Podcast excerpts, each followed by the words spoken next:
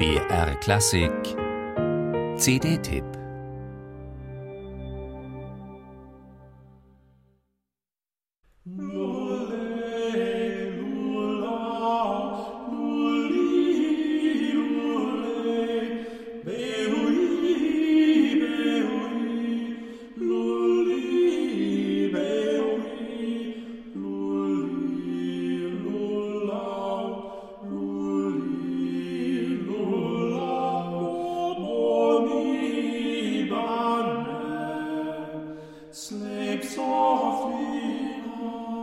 Ein Wiegenlied für das Jesuskind, anonym überliefert.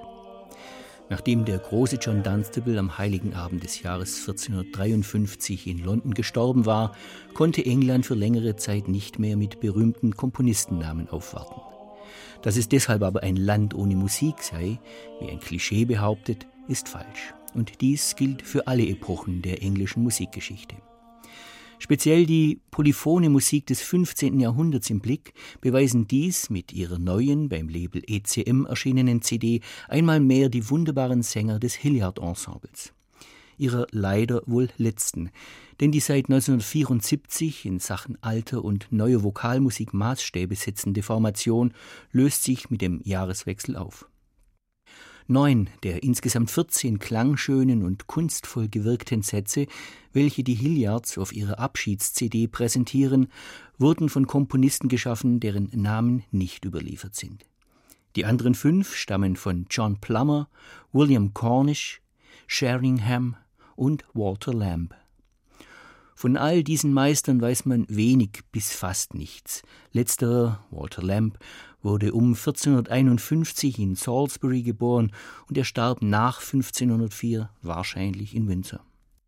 15-jährig kam er als King's Scholar ans Eton College, später wirkte er als Laienprediger.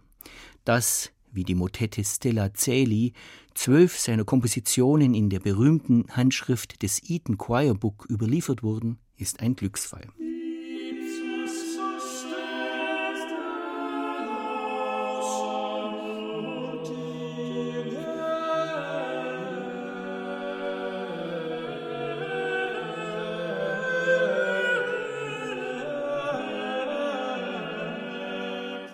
Alle der vom Hilliard Ensemble dargebotenen zwei- bis vierstimmigen Motetten, Mariengesänge und Carols aus dem England des 15. Jahrhunderts verströmen eine Aura des Überzeitlichen, die dem Hörer lange, lange erhalten bleibt und nachklingt in der Seele. Und viele der scheinbar einfachen, gleichsam jedoch von einem feinen Glanz durchfluteten harmonischen Wendungen berühren zutiefst. Etliche der Stücke haben einen intimen Bezug auf das Weihnachtsgeschehen und im Trubel unserer grellen Festtagsvorbereitungen kann sich manchem, der ein Ohr hat für die subtile Sangeskunst des Hilliard-Ensembles, die folgende Frage aufdrängen. Wohin mag sich die Essenz einer solchen Klangkultur samt eingeschriebener Stille verflüchtigt haben?